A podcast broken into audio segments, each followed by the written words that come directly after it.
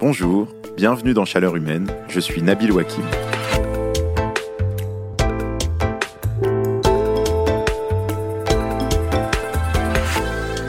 J'adore la technologie. J'ai grandi dans une famille d'informaticiens où les ordinateurs ont toujours occupé plus de place que les ballons de foot ou les instruments de musique. Quand j'étais ado, je prenais mon ordinateur sur mon dos le week-end pour aller chez mon copain Marc jouer à un jeu de stratégie en réseau, Warcraft 2, et je connais encore la musique par cœur. Quand Internet est arrivé, j'ai passé des heures sur des forums à parler avec des fans du Seigneur des Anneaux en République tchèque, à lire les fiches Wikipédia au fur et à mesure de leur mise à jour, et à envoyer des mails à des gens inconnus partout dans le monde. Bref, historiquement, je suis technophile. C'est même comme ça que je suis devenu journaliste, en entrant au site internet du Monde il y a plus de 15 ans. J'y ai défendu l'idée qu'en fait c'était la possibilité Internet de toucher le plus grand nombre de gens, de ne pas faire un journal qui s'adresse uniquement à ceux qui ont accès au papier, mais d'aller par-delà les frontières et les milieux sociaux. Et j'ai appris, en étant journaliste sur le web, que la technologie, ça peut être notre meilleur allié, formidable, et en même temps notre pire ennemi. Quand j'ai commencé à suivre pour le monde les questions d'énergie et de climat, je pensais à peu près la même chose. Il n'y a pas forcément de mauvaises technologies, il n'y a que des mauvais usages. Bien sûr, j'étais pas dupe des dizaines de communiqués de presse reçus tous les jours pour vanter euh, les miroirs connectés, les voitures volantes et les gâteaux qui parlent. Mais j'étais encore assez fortement porté par l'idée que la technologie, c'est un outil crucial dans la bataille pour le climat. Et puis, j'ai lu le livre de Philippe Biwix au titre bizarre, L'âge des low-tech. Et ça m'a fait beaucoup réfléchir. Son point de départ, c'est que si on pense qu'on peut s'en sortir dans une fuite en avant technologique, on se trompe. Parce que plus de technologie, c'est plus de matières premières, donc plus d'énergie, et donc plus d'impact sur la planète. Autrement dit, on commence à toucher les limites physiques de ce qu'il est possible de faire. Est-ce que l'innovation technologique, c'est une des clés de la réussite pour faire baisser nos émissions de gaz à effet de serre? Quels problèmes posent les technologies qu'on utilise et celles qu'on imagine utiliser dans le futur? Et comment imaginer un monde qui a un autre rapport à l'innovation et à la technologie? Voilà, c'est ça dont nous allons parler aujourd'hui dans Chaleur humaine. Philippe Biwix est ingénieur, il a notamment écrit en 2014 L'âge des low-tech, je viens d'en parler, et il vient de publier avec Sophie Jantet et Clémence de Selva La ville stationnaire, un ouvrage sur la question de l'étalement urbain. Il est aujourd'hui directeur général d'AREP, la plus grande agence d'architecture de France, qui est une filiale de la SNCF.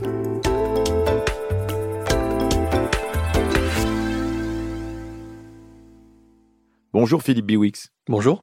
Alors dans les discussions autour de la crise climatique, et moi je le vois souvent dans les mails que je reçois euh, pour le podcast Chaleur Humaine, il y a une formule qui revient souvent, c'est on trouvera bien une solution. Et c'est sous-entendu que cette solution, elle est technologique. Alors au choix, c'est l'hydrogène, la fusion nucléaire, la numérisation, euh, etc. Vous, vous pensez que ce raisonnement, il tient pas la route? Pourquoi?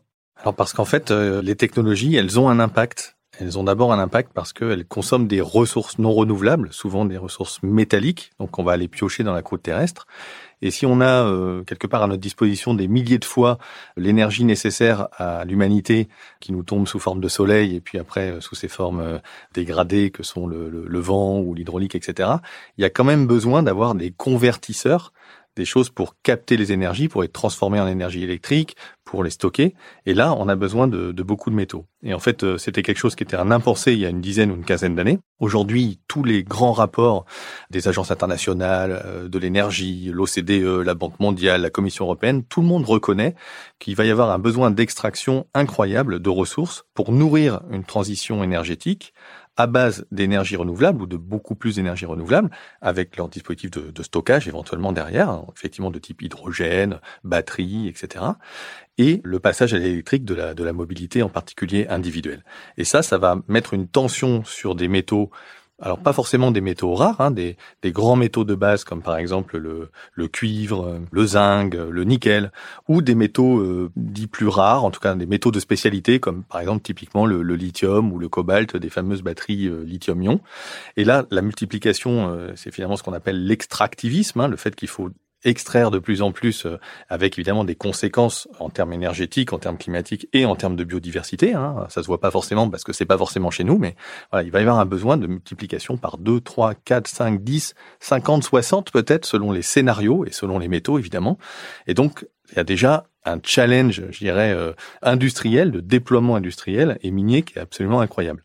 Ça, ça rejoint un peu ce que dit un autre ingénieur qui est Jean-Marc Jancovici, qui aime bien employer cette expression du monde fini. Et je me rappelle qu'une fois, il disait, bah, il y a, en fait, le clivage aujourd'hui, c'est pas forcément un clivage gauche-droite, c'est un clivage entre les gens qui pensent qu'il y a un monde euh, aux ressources infinies, qui permet une croissance infinie, et puis euh, celles et ceux qui pensent qu'en fait, on est dans un monde fini et qu'on touche là euh, les limites physiques. C'est un peu ça que vous dites. C'est un peu ça. Alors, effectivement, la croissance euh, à long terme, je dirais, ça dépend ce qu'on appelle le terme, mais c'est une absurdité en tant que telle. C'est-à-dire que, imaginons qu'on ferait euh, plus 2% de croissance par an de consommation d'énergie. On a fait un peu plus hein, ces dernières décennies. Imaginons à l'échelle de l'humanité. Ça veut dire un doublement tous les 37 ans. Alors, au bout de 37 ans, on a doublé, bon voilà, très bien. Mais ça, ça s'appelle une exponentielle. Ça marche un peu comme la crise sanitaire, hein, quand, on, doublait le nombre de malades ou le nombre de personnes contaminées tous les 5 jours, eh bien au bout de 10 jours, ça faisait x4, au bout de 15 jours, ça faisait x8, et puis au bout de quelques semaines, tout le monde était confiné, parce qu'évidemment, ça, ça monte très très vite de multiplier par deux comme ça. C'est la même chose avec la croissance. Si on multiplie par deux tous les 37 ans, eh bien, dans 1000 ans, il faudrait avoir multiplié la consommation par 400 millions, 390 millions exactement. Et dans 1500 ans, à partir d'aujourd'hui, il faudrait avoir la puissance de l'étoile solaire de ce que le Soleil envoie sur Terre, la puissance de l'étoile intégralement. Donc, les partisans de la fusion nucléaire, finalement, peuvent nous dire, c'est super, on va trouver un système, mais on fera jamais des réacteurs nucléaires de la taille de l'étoile solaire. Ça saurait, enfin, en science-fiction, c'est possible. Oui, mais est-ce que c'est pas là justement qu'intervient la technologie et l'innovation avec l'idée de dire bah oui, aujourd'hui on consomme trop d'énergie, euh, c'est vrai, on s'appuie sur les énergies fossiles, mais après tout, euh, on a découvert progressivement de nouvelles sources d'énergie, on a appris à les apprivoiser. Qu'est-ce qui nous empêche de faire en sorte que euh, ce soit la même chose dans le futur et que du coup on ait un usage rationnel de cette énergie qui nous permette de continuer une forme de croissance, y compris jusque dans 1000 ans ou 1500 ans? Alors il y a deux voies pour ça, en fait, on va dire qu'il y a une voie technologique et puis il y a aussi une voie finalement. Alors, je commence par la voie économique. L'idée, c'est c'est de dire qu'en fait, on va faire du découplage entre finalement la croissance du PIB et puis euh, la consommation d'énergie, euh, les émissions de CO2, euh, la consommation de matière, etc. En fait, évidemment, il, y a, il peut y avoir un peu de ça. Il y a effectivement ce qu'on appelle aujourd'hui un découplage relatif, c'est-à-dire que le PIB monte un petit peu plus vite que la consommation d'énergie, par exemple. Hein. Donc, par contre, on n'arrive pas encore à faire un découplage absolu, c'est-à-dire la courbe du PIB qui continuera à monter. C'est-à-dire, on serait vraiment en croissance économique et en même temps en décroissance de consommation d'énergie, de, matière, de, de, de pollution, d'externalité, euh, diraient les diraient les économistes. Donc ça, c'est quelque chose qu'on peut effectivement imaginer pendant un certain temps, mais ça a ses limites. C'est-à-dire qu'on fera jamais un découplage d'un facteur 390 millions. Une voiture qui consomme 390 millions de fois moins d'énergie que la voiture d'aujourd'hui, ça s'appelle même pas un vélo. Ça sera très très compliqué à faire. Donc on peut aller chercher un petit peu, mais ça aura ses limites. L'autre aspect qui est plus technologique, c'est de dire, attendez, vous oubliez quelque chose, c'est quand on parle de matière première, la différence entre un kilo de cuivre et un baril de pétrole, c'est que le kilo de cuivre, on va effectivement l'extraire. Il en faut une grande quantité pour nourrir finalement cette installation de, de panneaux photovoltaïques, d'éoliennes, etc., de tout ce qu'on voudra installer. Mais après, on va pouvoir faire de l'économie circulaire, on va pouvoir recycler tout ça. Et qu'est-ce qui se recycle mieux qu'un métal? Réponse rien, ça se recycle très très bien. On peut faire des câbles de cuivre à l'infini en refondant des câbles de cuivre avec quasiment pas de perte. Mais en fait, ce truc-là ne marche pas en réalité, il y a une trentaine de métaux sur la soixantaine de métaux qu'on utilise dans l'ensemble de nos industries, nos infrastructures, de nos objets du quotidien, hein, qui sont typiquement des petits métaux, des nouvelles technologies, donc les, les fameuses terres rares, qui sont pas particulièrement rares, mais qu'on utilise pour faire des luminophores, c'est-à-dire des couleurs dans les écrans, le palladium, peut-être qu'on utilise dans des, dans des microcondensateurs, le tantal, des choses comme ça, donc des, des mots un petit peu horribles. Mais cette trentaine de métaux est recyclée aujourd'hui à l'échelle mondiale à moins de 1%, nous disent les scientifiques qui sont des gens prudents. Moins de 1%, ça veut dire quasiment zéro. Et pourquoi c'est quasiment zéro? Eh bien, parce que dans les objets très technologiques, comme un smartphone typiquement, avoir une quarantaine de métaux, 40, 45 métaux différents, en quantité toute petite, quelques milligrammes, quelques grammes, ça dépend, euh, ça peut être même parfois un peu moins. Et quand on va arriver en fin de vie, eh bien, ces quelques milligrammes, en fait, ils représentent pas grand chose. Oui, l'idée, c'est que, en fait, ça vaut pas le coup économiquement de récupérer ces matières premières. Elles sont microscopiques. Et donc malheureusement, ça finit la plupart du temps dans une décharge, par exemple au Ghana ou au Pakistan. Euh, il y a un tout petit peu de recyclage, mais en fait c'est microscopique. Ce que vous dites, c'est que plus on enrichit nos vies de technologies miniaturisées, de tous ces objets euh, connectés qu'on possède, plus on s'éloigne de la possibilité de recycler. Je voudrais revenir quand même sur la question de la transition et de ce qui est nécessaire pour euh, arriver à un monde sans carbone. J'ai reçu ici il y a quelques semaines l'économiste Céline Guivarch, qui a participé à la rédaction du dernier volet du rapport du GIEC, le groupe d'experts euh, de l'ONU pour le climat. C'est le, le volet qui parle des solutions, de comment on peut faire pour baisser nos émissions.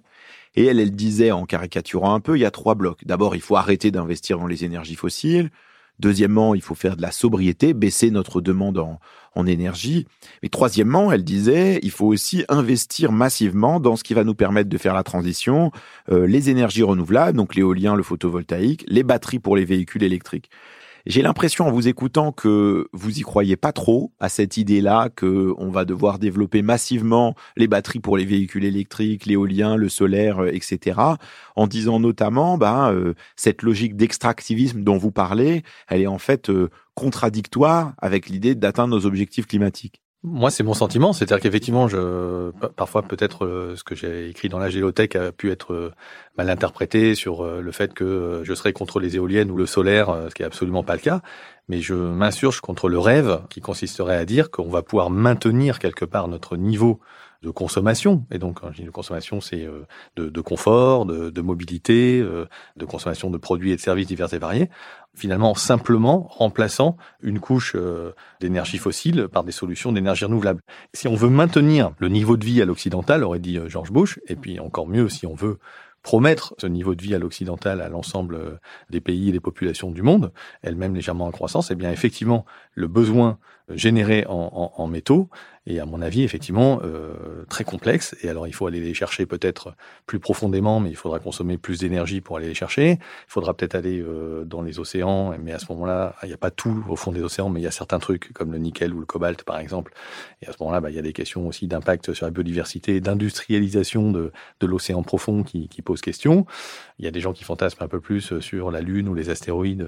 Ça, on atteint là aussi potentiellement d'autres limites. Mais globalement, euh, effectivement, je pense que euh, le, le, euh, le, niveau d'extraction n'est pas soutenable et même presque le niveau de l'effort de déploiement industriel lui-même est, à mon avis, difficilement atteignable.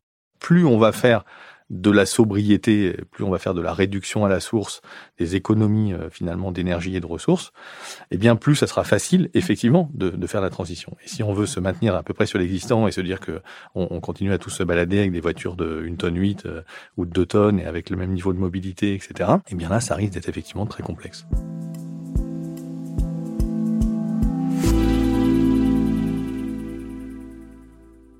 Moi, je suis forcément un peu bousculé quand je vous entends parce que, évidemment, je partage l'analyse sur les ressources, mais je vois aussi les bénéfices de la technologie, ce que ça nous apporte dans nos vies. Et alors forcément, je dois vous soumettre mes doutes, euh, puisqu'on est là pour ça. Et en premier lieu, le premier exemple qui me vient, c'est évidemment celui de la santé. Les avancées qui ont fait baisser la mortalité infantile, lutter contre les maladies graves. Et le dernier exemple, c'est le Covid, on en parlait tout à l'heure, euh, avec le développement des vaccins ARN en temps record. Est-ce que ça, c'est pas la démonstration qu'en fait, on a besoin d'innovation technologique et que, en fait, euh, quand elle avance bien, bah, elle est utile dans nos vies et même s'il y a des problèmes, ça pose des problèmes de ressources, on peut pas du tout s'en passer? Alors ça, c'est effectivement la démonstration qu'il faut pas forcément jeter le bébé avec l'eau du bain. Il y a progrès technologique euh, ou innovation technologique. On, on, ose moins utiliser le mot progrès maintenant parce qu'il est peut-être chargé justement de, de questions de, de, progrès humain et pas juste d'évolution technologique. Mais il y a évolution technologique et ça apporte un certain nombre de, de bienfaits dans un certain nombre de domaines.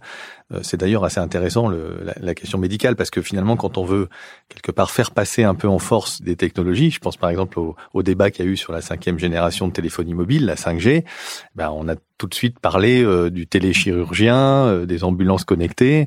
Quand on commence à se titiller un peu sur euh, les jets privés, on commence à expliquer que c'est quand même pas mal pour euh, les transplantations cardiaques euh, de pouvoir déplacer. Voilà. Donc l'argument de la médecine, il est évidemment, c'est celui qui est le moins contestable, sans doute, de toutes les promesses technologiques. Et, déjà au XVIIe siècle, d'ailleurs, René Descartes, dans la foulée aussi de, de, de, Francis Bacon et tous ces premiers penseurs qui ont réfléchi à la, à la, à la technologie appliquée au bonheur du genre humain, voilà, leur truc, c'était euh, ouais, c'est pas mal pour euh, pour la maladie et pour repousser un peu l'âge de la mort. Bon, donc il y a un penseur qui est de la technique assez difficile à lire, qui s'appelle Jacques Ellul et qui qui disait que en fait, euh, on entend souvent le fait que la technologie c'est neutre finalement, c'est ce qu'on en fait. Avec un couteau, je peux éplucher des carottes ou je peux aller assassiner mon voisin. Et, et en réalité, lui disait, la technologie, elle n'est ni positive, ni négative, ni neutre. Elle est toujours ambivalente est toujours à la fois positive et négative. Et effectivement, on voit bien que, je sais pas, Internet, bah, c'est peut-être Wikipédia bien commun mondial, et puis à côté de ça, ça peut être aussi le harcèlement en ligne, et je sais pas quoi. Donc c'est toujours très difficile d'éviter le, le, les mésusages par rapport aux bons usages. Donc ça, c'est une première chose. Cela étant dit, j'adore mon chirurgien et, euh, et s'il doit être assisté d'un robot pour euh, voilà que je, je subisse une opération, je serais vraiment content qu'on soit environné de toute cette technologie. En fait, ce que vous dites, c'est qu'il faut séparer en fonction des usages. C'est ce que vous vous appelez le discernement technologique. Il y a cette notion de discernement technologique ou de techno-discernement que je trouve très importante, c'est-à-dire se dire que bien sûr on peut utiliser les technologies, il faut juste reconnaître qu'elles ont toujours un impact, parce qu'elles consomment des énergies, parce qu'elles consomment souvent de manière inéluctable des ressources qui ne seront pas disponibles pour les générations futures à un moment ou un autre. Alors, elles se débrouilleront d'une autre manière, elles iront chercher des choses, mais donc tout a toujours un impact, ça dépend. Euh, il peut être plus ou moins climatique, plus ou moins en ressources, plus ou moins sur la question de l'usage des sols, euh, sur la question de l'impact sur la biodiversité. Voilà, on voit sur les débats avec euh, est-ce que les éoliennes shootent des chauves-souris, oui combien, est-ce que les grandes éoliennes en shootent plus que les petites? Voilà, donc il y a toujours un impact. Et donc accepter que du coup, on se pose un peu la question de l'utilité, de l'usage de ces technologies.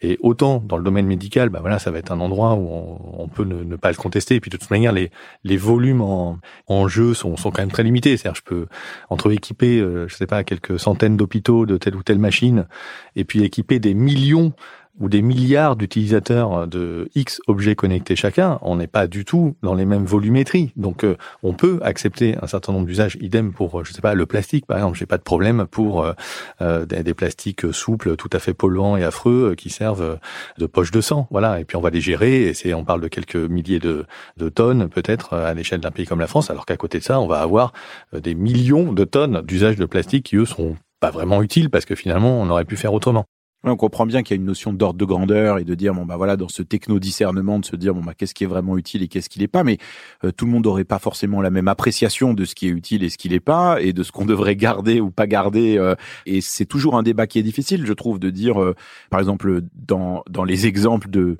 basse technologie, de low-tech, on, y reviendra tout à l'heure, mais que vous donniez, a l'idée de dire, bon bah voilà, en fait, par rapport à passer l'aspirateur, on peut passer le balai, et donc, euh, bon, on y gagne. Effectivement, moi, chez moi, je peux passer le balai, mais je pense à un homme de ménage ou une femme de ménage qui travaille euh, dans un immeuble de bureau, comme celui du Monde, par exemple, euh, bah en fait, ça rend son travail beaucoup plus pénible. Et donc, en fait, cette question-là de l'usage des technologies, elle a aussi des impacts sociaux, qui sont des impacts même d'organisation de la société. Et donc, ce discernement, il n'est pas juste sur quelle technologie est utile en tant que telle, mais aussi sur euh, dans quel contexte elle rend un service qui est important ou pas, non? Absolument d'accord. En fait, euh, il faut surtout pas laisser à des experts euh, le fait de décider que telle technologie sera utile ou tel usage sera utile et tel usage ne sera pas. C'est effectivement une question de débat démocratique. C'est pas facile parce que avoir un, un, niveau de débat démocratique de haute volée, c'est pas spécifique à la France. Je pense c'est quelque chose qui est pas qui est pas très simple, surtout sur des sujets aussi complexes. Mais je vais prendre euh, voilà allez un exemple parce que j'ai aussi écrit un bouquin là-dessus sur la numérisation de l'école, sous prétexte finalement de d'éduquer les citoyens numériques du futur au numérique, parce qu'évidemment, il y a une question sur les fake news, les réseaux sociaux, l'addiction, etc. Eh bien, on a décidé finalement de numériser les matières, donc d'éduquer par le numérique. Ça, c'est très différent, évidemment.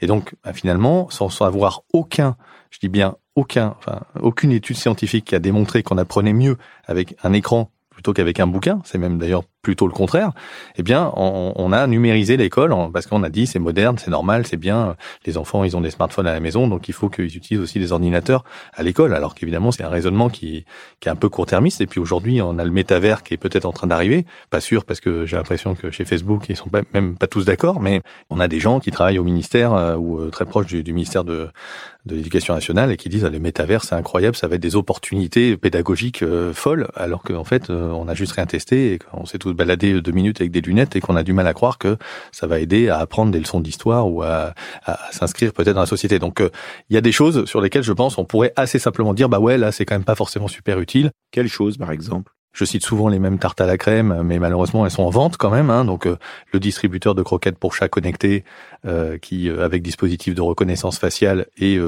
balance pour peser le, chat, et surtout pour pas nourrir tous les chats du quartier qui viendraient se présenter devant le distributeur de croquettes. Bah ça, qu'est-ce que ça fait? Ça remplace effectivement du travail humain, peut-être un peu pénible et tout. C'était votre voisine ou je sais pas quoi qui venait pendant que vous étiez pas là en week-end nourrir le chat. Donc c'est la technologie, il y a toujours un petit côté pratique.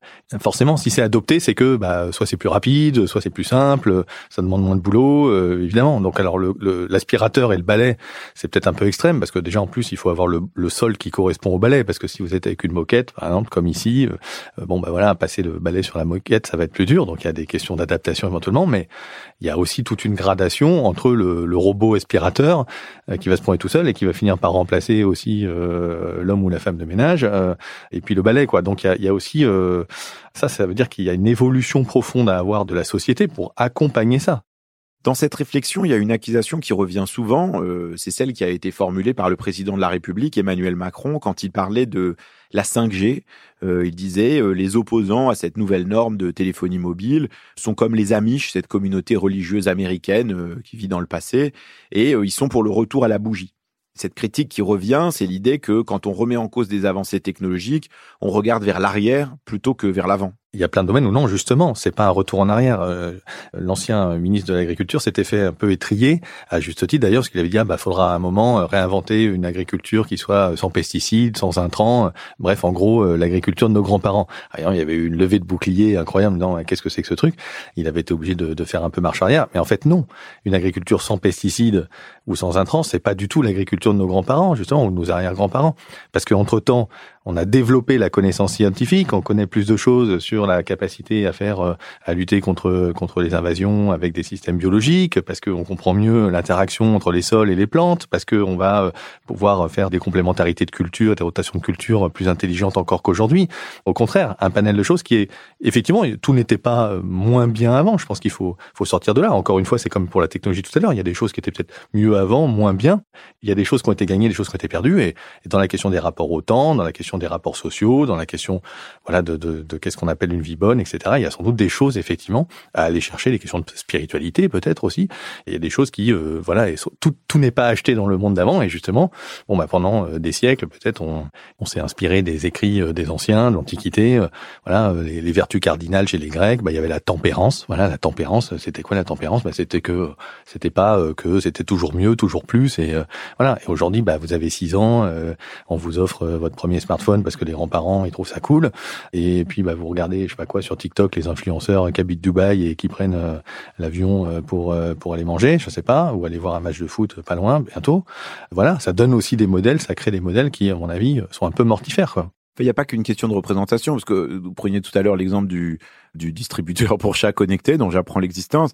On peut se dire que c'est un peu anecdotique, mais quand on regarde sur des échelles plus grandes, je sais pas, je pense au secteur automobile. Aujourd'hui, euh, les modèles euh, les plus vendus, c'est les SUV, c'est donc ces très grosses voitures dont vous parliez tout à l'heure. Ils sont responsables d'une grosse partie de la croissance des émissions de gaz à effet de serre. Mais le problème, c'est que si on dit demain on interdit les SUV, bah en fait on retombe dans ce débat qui est bah oui, mais en fait c'est toute une partie du secteur automobile, donc c'est des emplois, c'est des usines, c'est des, territoires euh, qui sont concernés. Donc en fait, cette espèce de renoncement à certains choix technologiques ou, techniques, en fait, euh, ils ont des conséquences qu'il faut anticiper. Il y a plusieurs choses. La première, c'est que euh, je parlais tout à l'heure de la question du coût du travail humain et du coût des ressources. Je pense qu'effectivement, aujourd'hui, on a un déséquilibre parce qu'on a assis notre protection sociale, et c'est très bien d'avoir une protection sociale évidemment, la sécurité sociale, les retraites, etc., le chômage, l'assurance chômage, on l'a assis plutôt sur le travail humain. Voilà, ça c'était le, le deal des Trente Glorieuses, la sortie de la Seconde Guerre mondiale. Et ça, ça fait qu'aujourd'hui, les ressources ne valent à peu près rien. Et donc, quand vous arrivez avec votre fameux aspirateur tout à l'heure, que ce soit un robot ou autre chose, vous arrivez pour essayer de le faire réparer, eh bien, euh, mon bon monsieur, rien que de l'ouvrir, de vous faire le devis, et puis euh, si tant est que les pièces soient dispo et qu'on ait quelqu'un pour le faire, ça va coûter le prix du neuf. Donc, euh, rendez-vous au rayon neuf. Et donc, l'économie de la réparabilité, l'économie du réemploi, de la réutilisation, faire du réemploi de matériaux, de systèmes techniques dans un bâtiment, c'est vraiment des choses qui sont tout à fait possibles. Simplement, faut pas arriver avec une grosse pince pour tout démolir. Il faut avoir des gens qui vont faire de la déconstruction précautionneuse. Et ça, c'est plus cher potentiellement. Il faut stocker, il faut éventuellement transporter pour réutiliser sur un autre site. Donc, il y a déjà une question autour du coût, je pense, et, qui rendra possible éventuellement ce monde un peu de la réparabilité, de la maintenance, etc.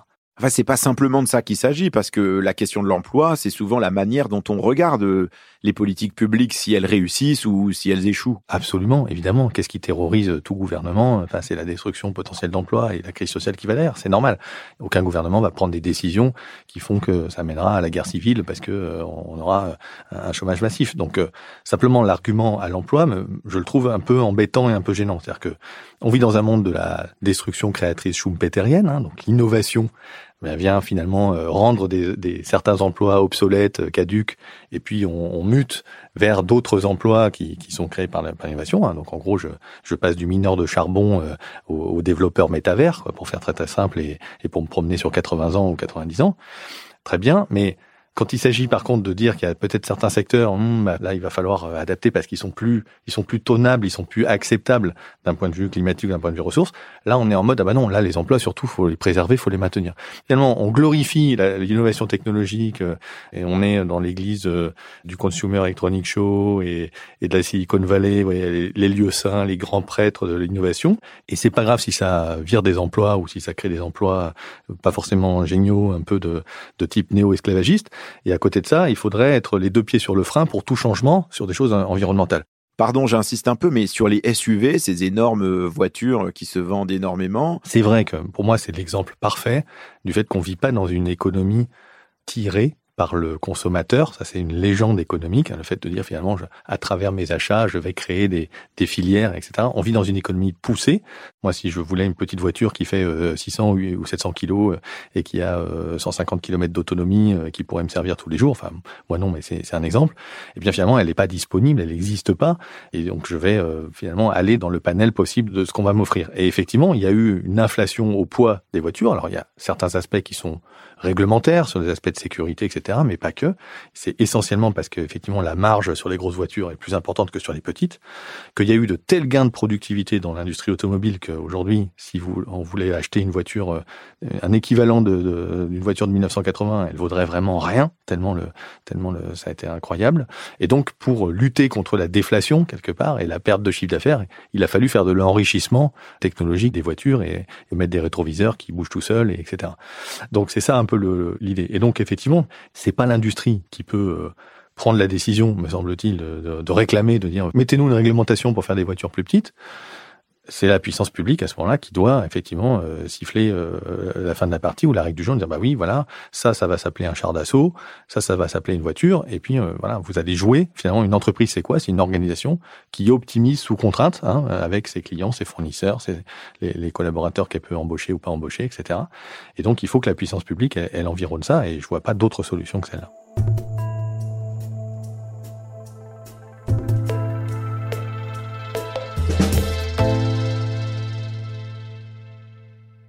On en a parlé euh, un tout petit peu face à cette vision-là du progrès euh, technosolutionniste. Vous vous plaidez pour euh, ce qu'on appelle les low-tech. Alors, mon collègue Alexandre Picard, qui suit la technologie au monde, récemment dans une chronique, il disait, en fait, c'est des technologies de petite échelle, peu gourmandes en énergie, facilement réparables, adaptables. Vous en avez parlé un peu tout à l'heure. Mais concrètement, qu'est-ce que ça veut dire, en fait, les low-tech? Moi, j'aime bien parler de démarche low-tech plus que de dire ça c'est low-tech, ça c'est pas low-tech. Et je prends souvent l'exemple du vélo, qui on pourrait dire est un objet low-tech par excellence. Une fois que vous l'avez en main, vous pouvez être très autonome, presque le réparer vous-même, en tout cas détecter la panne assez facilement. Ça a consommé très peu de ressources, ça peut durer peut-être un siècle si vous changez quelques pièces détachées et que vous le laissez pas dormir dehors. Donc le vélo est très low-tech et en même temps le vélo, il est enchâssé dans un système de production qui lui aussi est très high-tech.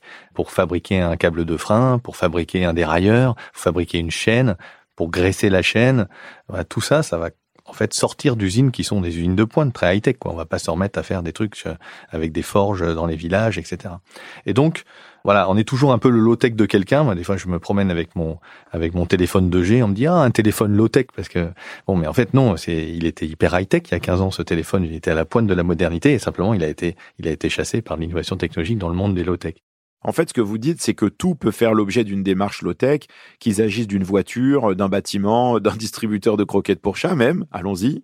Mais concrètement, qu'est-ce que ça veut dire? Ça veut dire bah, d'orienter l'innovation, encore une fois, euh, innovation des produits, innovation des services, vers une réelle économie de ressources, une réelle économie d'énergie, lutter aussi contre l'effet rebond. Hein. C'est-à-dire que bien sûr que tous les produits sont de plus en plus euh, efficaces. C'est même un facteur de compétitivité pour les entreprises, surtout aujourd'hui où l'énergie est de plus en plus chère.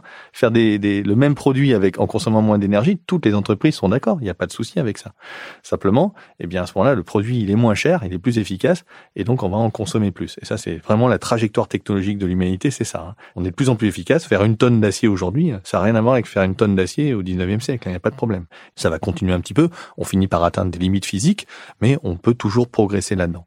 Eh bien, si on veut capturer cette innovation technologique, il faut être capable d'avoir des logiques de euh, non pas de solutions techniques, mais de solutions socio-techniques, c'est-à-dire qui embarquent les usages, les comportements. Si vous rénovez thermiquement un appartement ou une maison, eh bien, si on l'accompagne pas d'une évolution des usages euh, sur finalement à combien je chauffe, comment on s'habille, etc., bah, vous allez juste avoir un truc plus efficace qui va peut-être euh, consommer euh, presque autant d'énergie parce que déjà les gens auront juste moins froid que dans leur passoire thermique avant. Quoi. Et ça, c'est des choses qu'on voit chez les bailleurs sociaux. Est-ce que c'est pas là qu'intervient la question de la sobriété, pas celle seulement des gestes individuels, mais celle à un niveau plus collectif Et ça, qu'est-ce que ça peut être par exemple? Exemple, évidemment, oui, on peut passer à la voiture électrique, très bien. Alors, quel type de voiture électrique?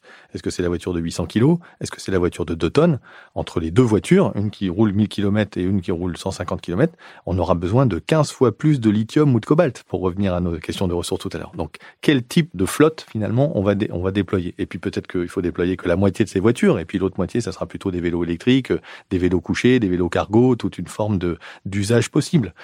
Et puis, on pourrait aller même plus loin. C'est pas juste la taille de la voiture. On pourrait poser la question sur le nombre de kilomètres et aller vers une logique de démobilité. Pourquoi est-ce qu'aujourd'hui, finalement, on habite de plus en plus loin de son travail? Pourquoi il faut euh, faire de plus en plus de kilomètres pour euh, déposer euh, les enfants à l'école de musique, pour aller passer une radio, pour aller voir un spécialiste?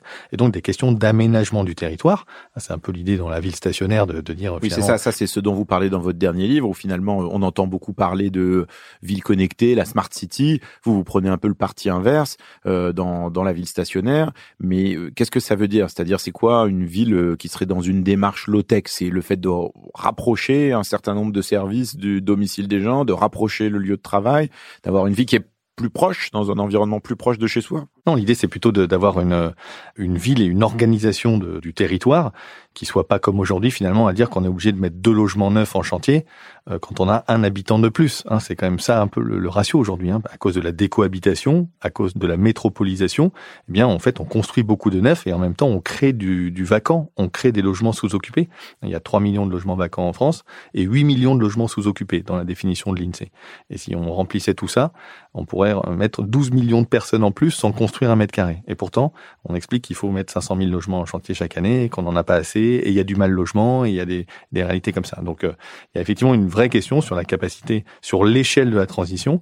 Est-ce qu'il ne faut pas réinvestir plutôt les bourgs, les villages, les villes moyennes, les sous-préfectures, voilà, où il y a tout ce vacant, tout cet existant, tout ce patrimoine qu'on va pouvoir réinvestir? Mais pour vous, est-ce qu'il n'y a pas parfois une contradiction là-dedans? Vous travaillez dans une grande agence d'architecture euh, qui euh, construit des nouveaux projets, euh, qui s'occupe de gares, de bâtiments publics.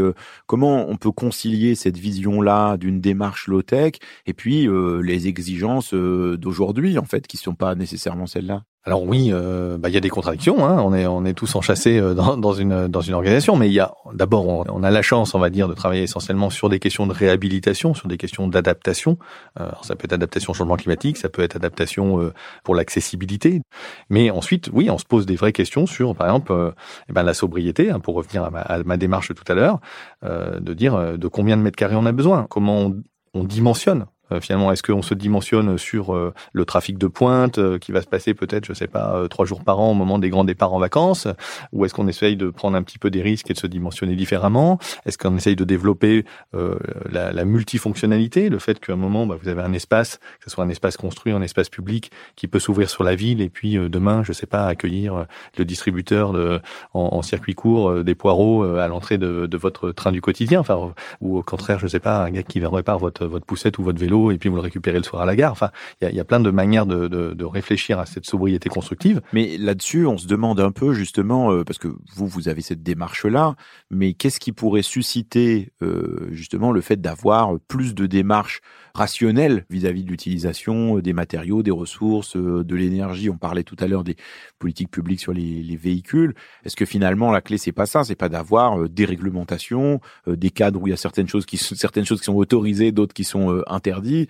quel, quel type de levier on peut actionner finalement pour aller dans la bonne direction? Effectivement, si on regarde le rôle de la puissance publique, je pense qu'il y a la question réglementaire, normative, elle est, euh, elle est indispensable, elle est, elle est réelle. Alors c'est, c'est pas forcément d'interdire, euh, parce qu'évidemment ça réveille euh, de vieux fantômes de l'écologie liberticide, donc très vite il y a des levées de boucliers partout, mais il y a quand même des choses aujourd'hui. Bah oui, il y a des choses qui sont interdites déjà aujourd'hui, et puis d'autres choses qui sont autorisées, et, on peut faire bouger ça, encore une fois, à travers un débat démocratique.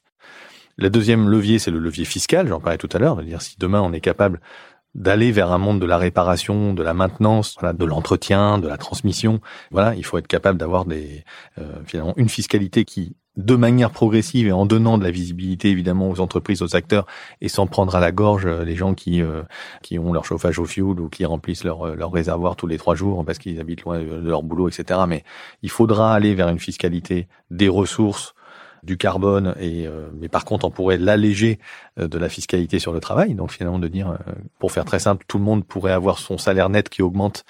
Par contre les, les choses moins environnementales coûteraient plus cher à acheter. Voilà pour faire un peu simple. Et ensuite on a tout le millefeuille territorial hein, qui va de la commune jusqu'à la région. Et bien là on a le pouvoir prescriptif. La puissance publique achète beaucoup de choses, achète des bâtiments, achète des voitures, achète des ordinateurs, achète des services, etc. Et donc là, à travers les cahiers des charges, à travers ce qu'on y met, on peut on peut favoriser, on peut tirer des filières, des filières de réemploi. Les cantines bio, euh, voilà, ça c'est un exemple très connu euh, pour essayer de tirer des filières d'installation de, producteurs locaux. Et on peut le faire dans, plein de domaines. On pourrait imaginer qu'avec le nombre d'ordinateurs, je sais pas que la puissance publique achète, eh bien, on arrive à dire tiens, pourquoi on n'arrive pas à développer un, un fair computer comme il y a eu le, le développement du Fairphone, qui est pas parfait, mais qui est une très belle démarche. Là, ils sont vraiment dans une démarche, dans une dynamique d'essayer d'économiser les ressources et de rendre les choses de plus en plus réparables et de plus en plus durable. Et puis il y a le, le mécanisme de soutien à l'innovation. Hein, je veux dire, c'est est-ce qu'on est fasciné finalement par les licornes dans l'intelligence artificielle, dans la blockchain, euh, les NFT ou je sais pas quoi, ou bien est-ce que on est aussi fasciné par euh, la réparation de vélos, euh, les ateliers, les ressourceries, recycleries, voilà, les expérimentations en agroécologie? Enfin, il y a, y a plein plein de choses à faire. Vous, avez un regard qui est assez critique sur l'usage qu'on a aujourd'hui de, de, la technologie. On parlait notamment du métaverse, etc. Euh, vous avez écrit un autre livre qui s'appelle Le bonheur était pour demain. Euh, Qu'est-ce qui euh, vous rend aujourd'hui optimiste? Qu'est-ce qui vous donne de l'espoir? Qu'est-ce qui vous fait penser que malgré tout ça, le bonheur peut quand même être pour demain? Ce qui me rend optimiste, c'est le décalage des points de référence. en anglais, c'est Shifting Baseline Syndrome. Ça a été inventé par un gars qui s'appelle Daniel Poli, qui euh, était euh, est euh, biologiste des voilà de spécialité pêcherie en fait des, des, stocks de poissons et qui a montré qu'en fait les scientifiques à qui on demandait bah tiens quel quota de pêche il faudrait mettre dans telle pêcherie, eh bien ils se basaient sur une référence qui était l'état de la biodiversité, l'état de la pêcherie au moment où ils rentraient dans la carrière. Et donc au fur et à mesure qu'on vidait les océans et que des gens partaient à la retraite et que d'autres arrivaient, des scientifiques, eh bien qu'il y avait un décalage comme ça du, référentiel, des points de référence, et qu'en fait on s'apercevait pas finalement de cette logique d'amnésie environnementale. Hein. Finalement, on peut dire aussi que finalement, bah, voilà, la génération qui arrive, elle aura pas connu beaucoup les papillons, mais finalement, bah, elle se rend pas compte parce qu'elle n'a pas connu le monde de mon grand-père qui était bourré de papillons, etc. Et donc cette logique logique-là, en fait, on peut l'appliquer à tous les domaines. C'est le fait que les références quelque part culturelles évoluent et Prenons bah, l'exemple du chauffage. Voilà, euh, peut-être euh, il y a 30 ans, moi j'étais pas, ou il y a 40 ans, je, je viens pas d'une famille particulièrement pauvre, mais voilà, il, il faisait peut-être 16, 17, 18 degrés euh, dans la vieille maison que j'habitais à, l'époque, et mon père râlait parce qu'il fallait pas mettre trop la chaudière, voilà. Et puis aujourd'hui, bah, le, référentiel il s'est décalé, et puis on est peut-être à 21 ou 22 degrés, et puis on, maintenant on rame un peu pour dire aux gens ça sera 18, 19. Donc, ce qui est intéressant avec ça, c'est que cette adaptation, elle peut aller dans les deux sens. En fait, l'être humain est extrêmement adaptable, en fait.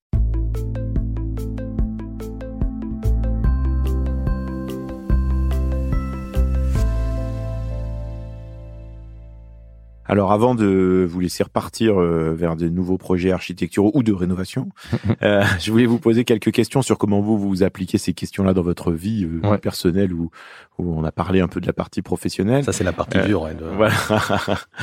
Alors par exemple, est-ce que vous prenez encore l'avion? Fugacement, ça m'arrive, ouais. Pour des questions de, de crise sanitaire, j'ai pas mis les pieds en, Chine alors qu'Arep a une filiale là-bas. Donc, mais pour l'instant, c'est pas possible d'y aller. Donc, euh, pour des raisons professionnelles, je je prends euh, quasiment plus l'avion là, effectivement. Mais c'est voilà, finalement, euh, sans avoir fait de sacrifice particulier. Pour des raisons personnelles, alors comme je suis pas tout à fait seul et qu'on est enchâssé aussi dans un système familial, ça m'arrive encore, mais pas trop loin, on va dire plutôt en Europe, et ça compense voilà, le fait que je fais pas beaucoup de kilomètres en voiture pour le coup. Alors, vous avez parlé tout à l'heure de votre téléphone portable, vous n'avez pas de smartphone non, j'ai pas de smartphone. Alors, je vampirise un peu parfois les smartphones des uns ou des autres. C'est-à-dire que j'exclus pas euh, si on est à deux ou trois dans la rue et qu'on cherche un restaurant, c'est pas forcément moi qui vais le chercher.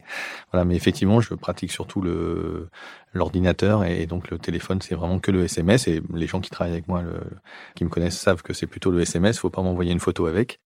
Est-ce qu'il y a quelque chose qui vous met hors de vous, qui vraiment euh, je peux pas dire qu'il vous fait dresser les cheveux sur la tête parce que j'en ai plus, ouais. plus forcément beaucoup.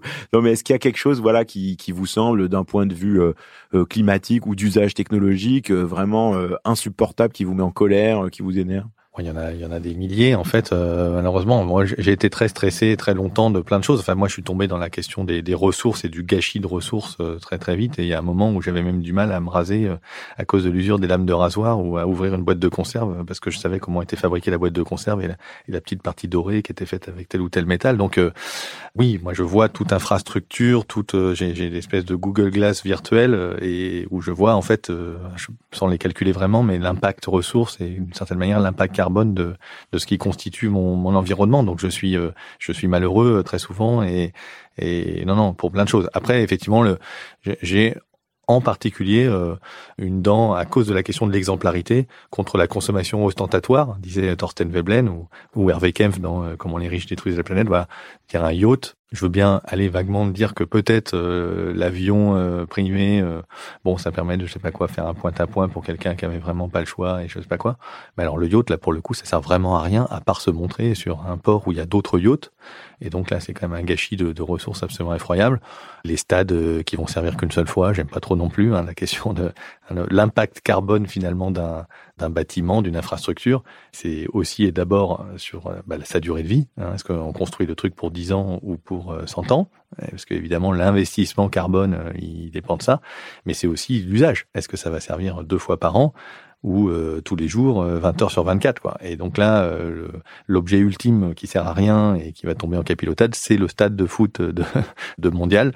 Donc effectivement, climatisé ou pas, j'aime pas beaucoup. Merci Philippe Biwix. Merci Nabil.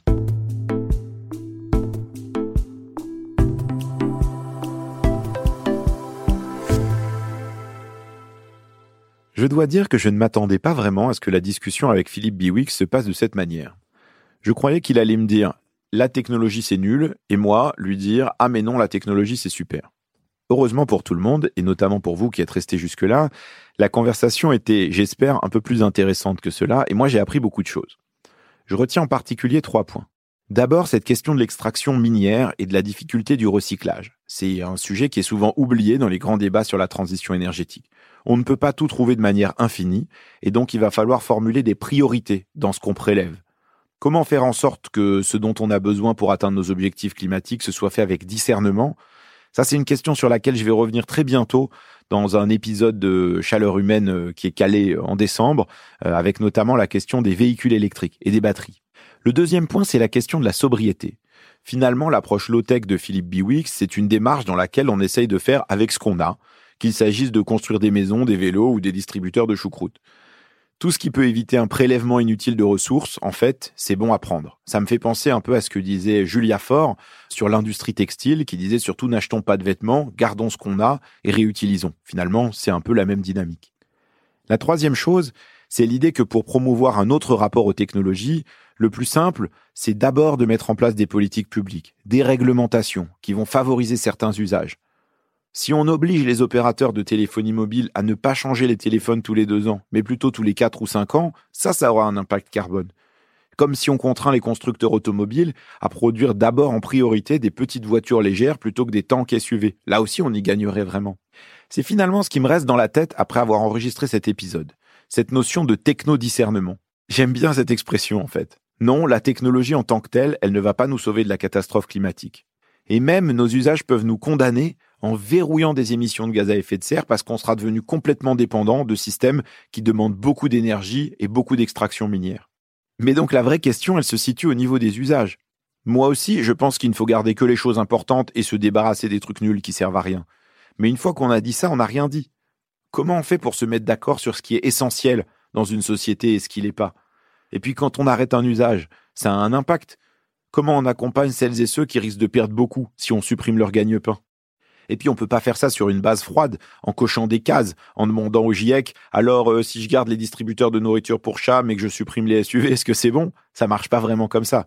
En fait, c'est d'un débat démocratique dont on a besoin pour s'assurer que les technologies et l'innovation aillent dans le bon sens, soient disponibles et puissent embarquer le plus de monde possible euh, dans cette vision-là. Là aussi, sur la question démocratique, je vais y revenir dans un prochain épisode de Chaleur humaine et comme d'habitude, je suis preneur de vos suggestions.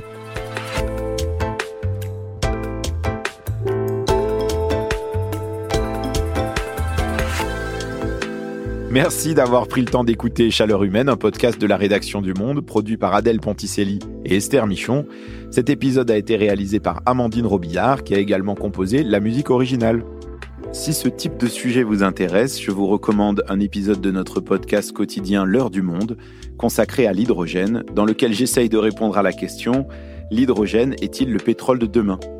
Vous pouvez retrouver cet épisode sur Spotify et dans la rubrique podcast du site internet du Monde. Comme toujours, je suis très heureux de recevoir vos avis, critiques, solutions géniales et biscuits à la fleur d'oranger sur mon mail chaleurhumaine@lemonde.fr. Je lis et je réponds toujours aux messages avec attention.